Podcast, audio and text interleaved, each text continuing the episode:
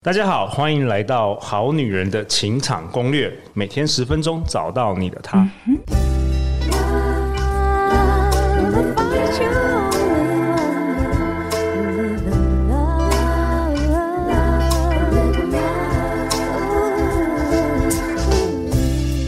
好，我是你们的主持人陆队长。相信爱情，所以让我们在这里相聚，在爱情里成为更好的自己，遇见你的理想型。今天在我前面坐了两位非常特别的来宾，在我右手边是 Podcast 节目《一粒百优姐》的主持人，我们欢迎二次登场《好女人情感攻略》的李文成。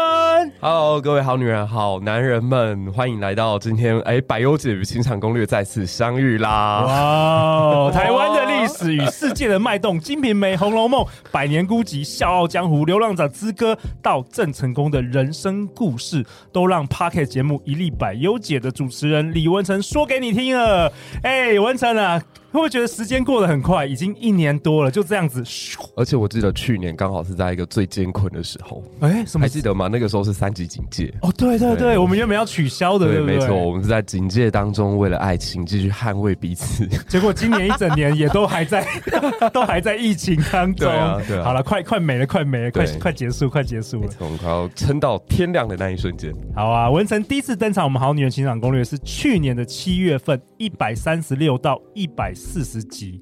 然后跟我们分享了有关于亨利八世啊、安妮柏林啊、嗯、呃明宪宗，还有万贵妃等等的故事，然后受到我们好多好女人、好男人的欢迎。大家想说，哇，从来没有听过有一个人可以把历史跟爱情讲的那么活灵活现的这样子。而且今天我们现场还有一位生力军哦，对啊，为了让我们今天节目更精彩，欢迎左边的小金鱼，我的好朋友。嗨，大家好，我是小金鱼。我介绍一下小金鱼。小金鱼因为实做了《七天遇见对的人》这本书而脱单哦。然后他在三年前第一次登场我们《好女人情感攻略》的时候，原本是单身哦。结果过了三，他就等于是我们好女人听众，你知道吗？就这三年应该有，应该有一半以上都已经脱单了。对啊，我们欢迎小金鱼，第第五度还六度登场。今年一月也跟陆队长讨论一本书，叫做《哈佛 Google 行为科学家的脱单指南》。欢迎。你小金鱼，嗨，文成，那你今天这一集要跟我们讨论什么？今天已经到了年底了，我觉得如果现在我们重新回顾整个二零二二年啊，你会觉得最震撼人心的一个大消息，一定跟伊丽莎白女王过世有关哦。九月的时候过世，对，就是如果仔细想想，我们好像就眼看着一个大历史在自己的眼前，就是哦、呃，安倍晋三首相过世，然后戈巴契夫离开，然后再来九月份的时候，伊丽莎白也走了，就仿佛我们见证了一个所谓哲人时代的结束。哎，真的。嗯、他好长寿哦，九十几岁，九十六岁。哇！就我我这边可以讲一个小八卦啦，就是大家可能会惋惜说，啊，女王怎么也离开了这样？对。可别忘了，她是一九二六年生的，就是你知道跟她同年的另外一个让大家印象很深刻的女性是玛丽莲梦露。可是，玛丽莲梦露已经是被载入历史课本里面了，然后可能成为甘乃迪总统身边一个花边新闻报道过去而已。可伊丽莎白却成为一个 walking story 的感觉，然后一路活到了。今年真的真的，在他身上仿佛看到就是历史 承载着这历史。没错，我们见证整个大英帝国从日不落国，然后慢慢走向现在这种平凡而伟大的存在。我觉得他就是扮演这样一个很具过渡性质的女王哦。所以文成今天要跟我们分享英国女王伊丽莎白二世的爱情故事吗？对，其实这样讲好了。我觉得我一直都感觉到英国历代王朝都还蛮有恋爱脑的。特别是现在这个 什么什么意思？恋爱脑的王朝？你是说不爱江山只爱美人的一些男生吗？对，我就觉得，我就这样讲好了啊。这个王朝可以完全它的存在啊，跟它的名字啊，跟它的现在的发展都与爱情完全紧紧相依。好，先说一开始这个王朝，我们现在可能看到叫温莎蒙巴顿，对不对？温莎蒙巴顿，他的前妻原本叫萨克森哥达科堡，就是一个很长很长的姓挂在他的王朝面前。那为什么会叫这个姓？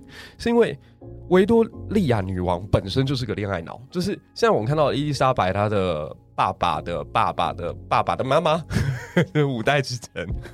维多利亚女王，我们也对她印象深刻，因为她跟伊丽莎白很像，这两个人都执政超过六十年。然后就在他们的手上，国家又一度进入到一个繁荣啊、兴盛啊，Make British Great Again 的概念这样子。那实际上，维多利亚女王她在很年轻的时候也是爱上她一个表哥叫 Albert。那这个艾伯特他的呃出生其实是来自于德国的萨克森，所以大家去注意，就是英国皇室其实跟德国之间关系很密切，超多英国的国王身上都流着德国血统。然后他后来因为太爱自己的这个表哥了，觉得艾伯特真是太帅了，所以谈了一段算禁忌恋爱吧，就是在他们家族是有点反反对的状况之下，他就坚持说不要，我就是要跟我的表哥在一起。你知道为什么我在讲伊丽莎白要先讲到他这位祖先吗？为什么？因为伊丽莎白也跟他一样爱上了自己的表哥。哦，对，就是表哥的诱惑啊。那那其实维多利亚，我觉得比伊丽莎白更恋爱脑，是她后来真的就跟自己的表哥在一起，然后生了很多孩子。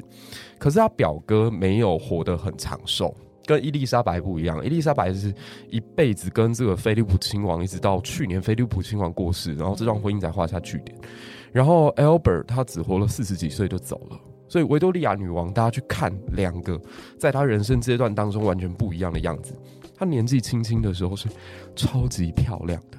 就如果大家去看那个维多利亚当时被画的那个油画，然后会发现说，虽然她矮小，但是她真的是那种标准娇小可爱型的女王哦，小鸟依人型的。对，对，但是等艾伯特离开之后，大家再去看她的那个样子，就生无可恋。对，我就在她身上看到一句话，叫做“女为悦己者容”。真的，对，等她丈夫离开之后，她就没有什么打扮。那伊丽莎白比较可爱，我觉得她大概九岁的时候就认识到这个比她大五岁的表哥，然后这个表哥值得讲一下，他身上也是带着好几个国家的血统，好几个国家的王位继承权，然后就是身上配好几把这个金钥匙出生的男孩，这样，所以他身上一个最明显的标志就是他原本是有机会成为希腊王储的。OK，对，但是因为当时也算是跟哦这个表妹谈了恋爱嘛，所以在结婚的前夕，他放弃了所有的头。对，就是我可以去当国王，但我不要，我要你，我我要跟你在一起，好浪漫。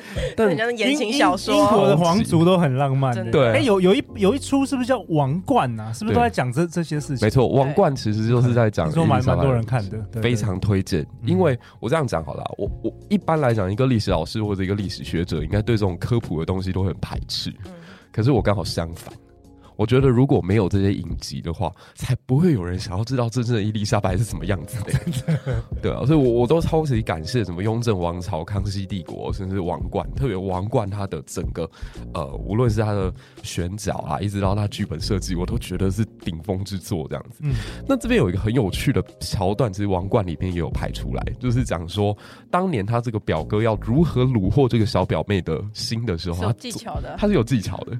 而且这个就标准的美男计，就是大家不要以为只有所谓的女美人计可以运用得当，不要忘了男人也是人啊。哇，所以美人古代版也有这个，对对对对，美男计，美男计就是这很好玩。就是英国皇室有一位大情圣，他年纪啊、资历啊，然后谈恋爱的经验都比他们这些小晚辈来的更丰富。这样子，那个人叫蒙巴顿。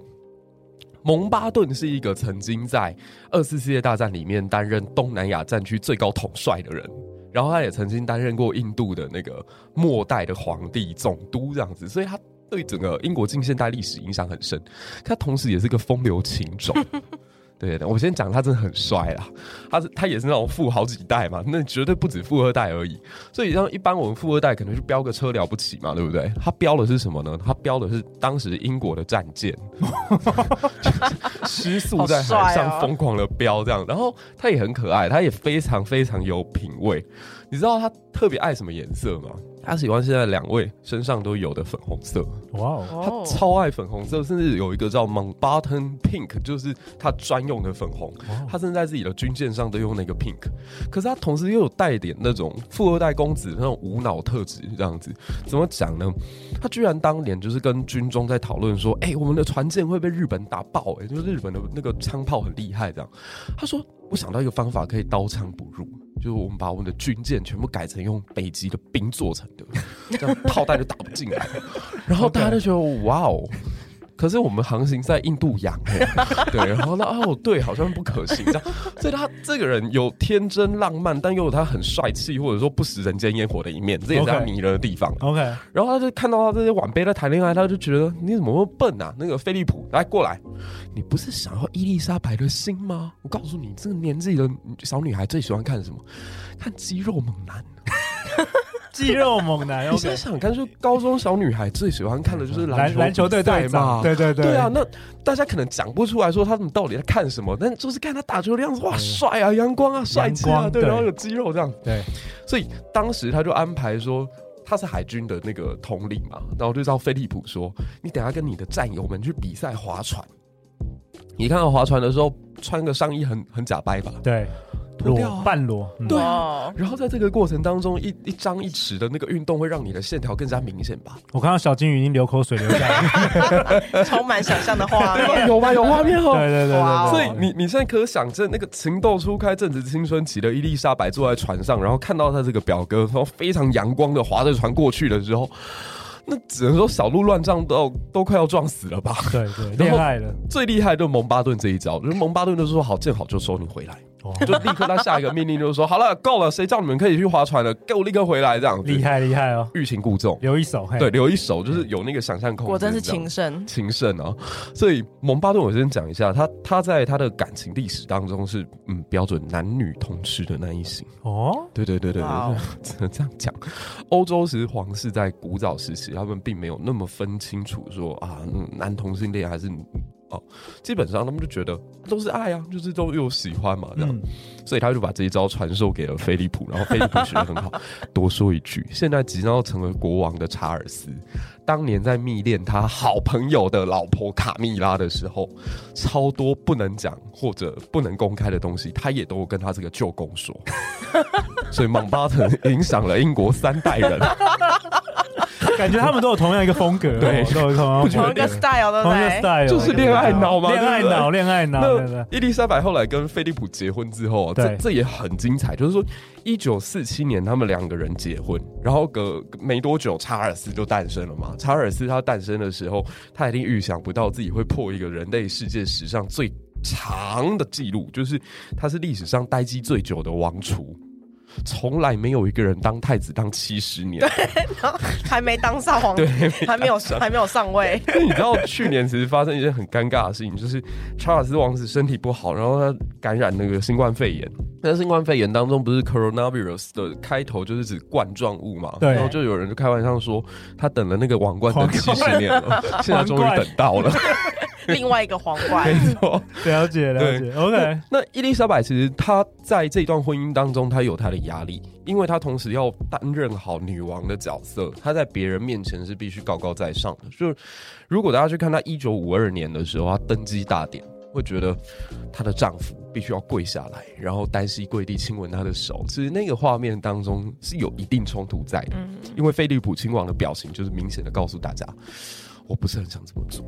因为我跟你是夫妻，但是现在这一刻起，从此我们是一个君一个臣。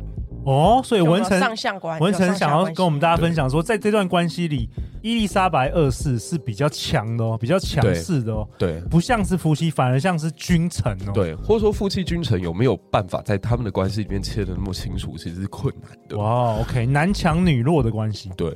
因为他们家族，我刚刚讲说其实很恋爱脑，可以从他伯父开始说啦。就是他的伯父爱德华八世是一个标准爱美人不爱江山的人。我我其实还蛮好奇，想要知道我们的听众会有什么感受。就是摆在你眼前有一份三千三百万平方公里的家业，跟一个现在已经嫁作人妇，然后她的丈夫还没有过世的女性。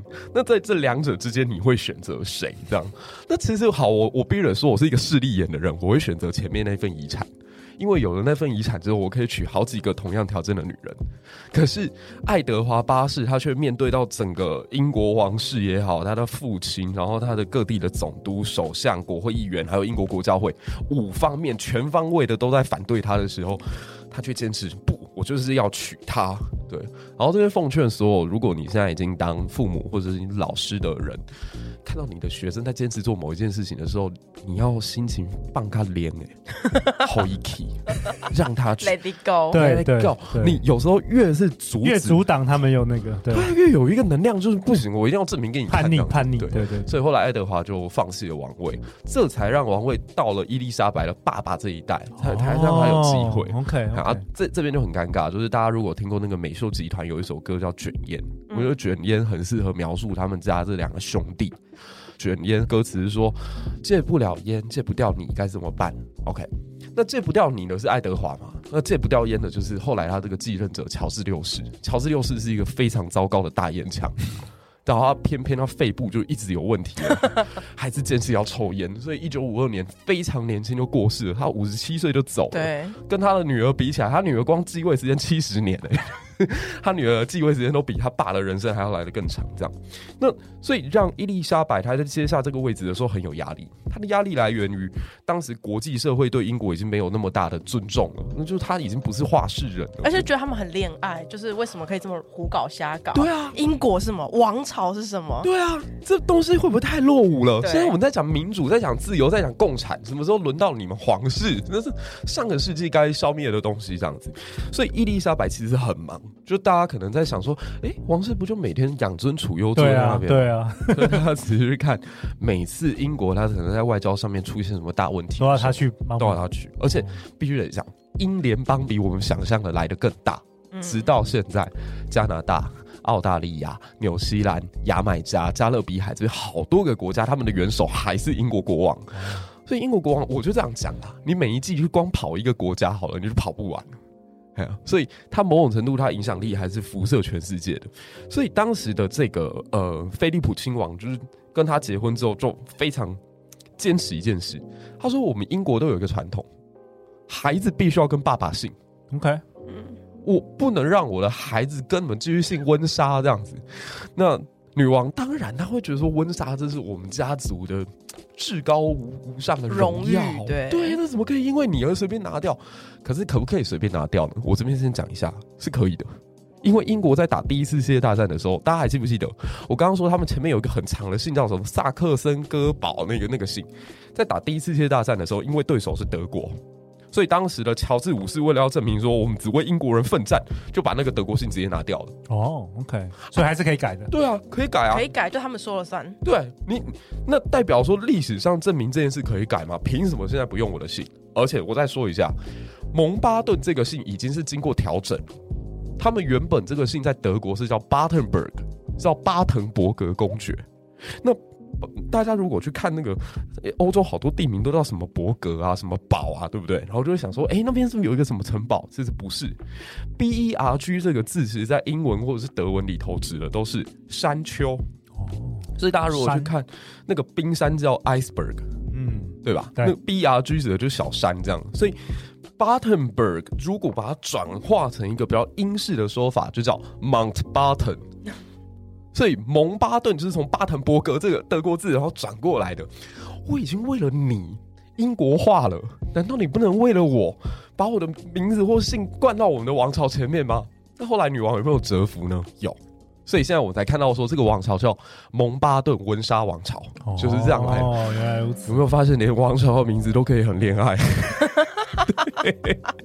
那请问文成，在这段关系里，他们两个是怎么样相处的？你刚刚提到说，可能是女强男弱。对，其实我我必须这样讲啊，就是说，菲利普他也是一个很有魅力的人，但同时他在这段婚姻当中也表现了很多很小男人的地方。像我刚刚讲的，他因为跟女王之间产生这样的一个冲突，他甚至好几次出访的时候是不给女王颜面，就是我们原本该一起。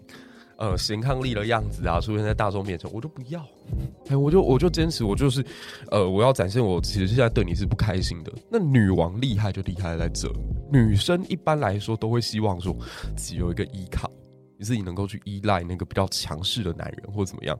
可是关系它不是恒定不变的，也不是说男人永远都是强的，也有小男人呐、啊，或者说男人他也会有一些讲不出来的情绪嘛。也会有想要软弱的时候，也会想要有一个人可以依靠的时候。因为大家不要忘了一件事，其实，在弗洛伊德的心理分析当中，每个男性他都有一点恋母情结。换句话说，男孩都比我们想象的还要来得幼稚。所以这个时候必须得讲，伊丽莎白展现了极大的包容力。就是，好啦，你要改是不是？我先坚持我能跟你抗争的地方到这里。好，接下来就进入妥协阶段，我们慢慢来谈。你希望我们的儿子姓蒙巴顿是不是？好，我也让他姓了。对，所以从此之后，查尔斯就也冠上了蒙巴顿公爵的这个蒙巴顿的这个姓氏，在他的名字前面，这样。那他们夫妻他们不止讨论这件事情啦，因为他们在这中间已经出现一种接近艺术的相处模式了，以至于大家认为王室的爱情就该如此美好。所以你知道吗？有时候他形象太好的时候也会有压力。什么压力呢？就等到他儿子真正谈恋爱的时候，大家应该都知道吧？那一段简直是不堪回首的故事，崩溃，的故事，就是跟戴安娜王妃的那一段失败的婚姻嘛，然后弄出了一大堆公关危机来，然后甚至害九零年代女王的形象也跟着一落千丈。对，因为大家都会说，哎、欸，那个婆婆怎么都不管一下，那个婆婆怎么都不帮戴安娜撑腰？为什么呢？婆婆你看得下自己的儿子做了那么多奇奇怪怪的事情？可我这边想要帮女王讲一句话啦，其实任何恋爱的关系当中，我只要再多一个人就多了啦。对，这句话语出于戴安娜嘛？戴安娜当时在讲说，因为他们爱情当中多了一个卡蜜拉。我问大家一件事啦，如果真的伊丽莎白二世真的强势干涉了他儿子跟戴安娜的感情，你确定那一段婚姻是正常的吗？对，对啊，所以我觉得这边大家可能对他有点苛责。我觉得至少他在自己的部分，他验证了一个发生在现代的爱情，而且让我觉得。哇，原来童话是真的有可能在我们眼前发生的！哇，好精彩哦！哇，这一集文文成马上活灵活现的这历史故事，超强。贾静瑜，我觉得这段故事给我一个很大的感触，就是说，如果你是一个女强的话，你因为我看过很多就是伊丽莎白二世的故事，它里面就有讲说，其实她在这段感情当中，她包容了非常的多。嗯，原因是因为这个身边的男人不一定那么的成熟，而且。大家都知道说他们是要彼此互相成长的嘛，对，所以我觉得在感情当中也是，就是如果你发现其实另外一半还不成熟，或者说其实你是比较弱的那一个话，我觉得需要给对方一点时间的。伊丽莎白给彼此七十年的时间一起成长，真的，你说对方比较弱的话，对对对对啊。那陆队长为本集下一个结论啊，文成今天跟我们分享。或许女强男弱的婚姻充满了挑战，但是一辈子白头到老的恋爱，或许也没有那么遥不可及哦。嗯、最重要的是，在权力不对等下，彼此寻找包容以及自我的均衡哦。嗯好啊，那文成最后最后大家去哪里找到你啊？哦，oh, 现在如果搜寻一粒百优姐，无论是在脸书粉丝专业还是在 Instagram，应该都可以找到我。这样，okay, 非常非常棒 Podcast 你也是第三年的吗？还是第二年？对，我现在做到第三年了，也是非常非常厉害哦。